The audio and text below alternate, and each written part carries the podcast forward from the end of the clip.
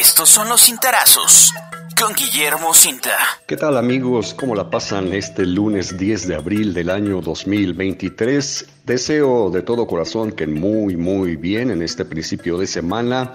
Y estos son los cintarazos que he preparado para ustedes titulados Tala clandestina. Tala clandestina. En enero del año 2002, la Procuraduría Federal de Protección al Ambiente, mejor conocida como Profepa, declaró como zona ingobernable al municipio morelense de Huitzilac. ¿Por qué?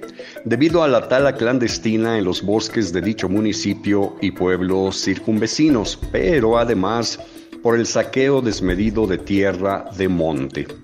Asimismo, la localidad se había convertido en un reducto de células delictivas dedicadas, entre otros delitos, al secuestro, el tráfico de drogas, el asalto a mano armada, el robo de vehículos y la venta ilícita de autopartes. Aunque ya transcurrieron más de dos décadas, la problemática sigue presentando vaivenes. Jamás ha cesado a pesar de múltiples operativos desplegados por los tres órdenes de gobierno, federal, estatal y municipal. Lo anterior ha causado graves daños al corredor ecológico Ajusco-Chichinautzin, decretado como área nacional protegida el 30 de noviembre del año de 1988, consistente esta degradación en la modificación del entorno por desecación, deforestación, construcción de caminos, crecimiento poblacional, erosión, abatimiento de manantiales, extracción ilegal de flora, fauna silvestre y tierra, caza furtiva, ganaderización, incendios provocados, cambio de uso del suelo, presión en el uso del mismo por los elevados precios derivados de las actividades de bienes raíces, etcétera, etcétera.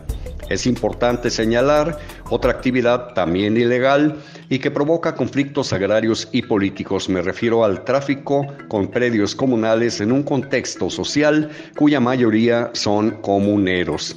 Este problema empezó en 1954, hace 68 años. Legalmente están reconocidos ocho fraccionamientos, pero en total existen casi 30, todos irregulares. De la venta de predios comunales se han derivado infinidad de enfrentamientos por el control de la representación de bienes comunales, cuyos últimos presidentes también han usufructuado la tala clandestina, la extracción de tierra de monte y la expedición de documentos sobre terrenos, muchas veces documentos apócrifos. Desde luego, la impunidad yacía en el fondo de la grave problemática perdurable hasta hoy.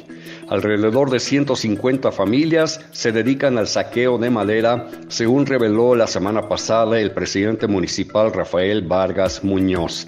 Siempre se ha sabido que los talamontes consiguen ingresos semanales de entre 5 y 200 mil pesos. Entrevistado al respecto, el gobernador de Morelos, Cuauhtémoc Blanco Bravo, señaló que la grave problemática le fue expuesta a la jefa de gobierno de la Ciudad de México, Claudia Sheinbaum Pardo, durante su reciente visita a Cuernavaca. Ambos personajes acordaron la realización de operativos contra la tala clandestina, respaldados por fuerzas federales.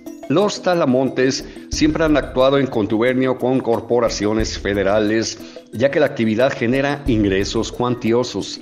La, explotación irracional de la riqueza silvícola de Huitzilac y sus alrededores, así como en otras regiones morelenses, no tendría razón de ser sin el encubrimiento de agentes gubernamentales.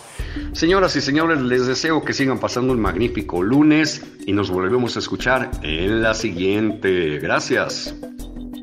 Puedes consultar esta columna y más contenido en www.guillermocinta.com.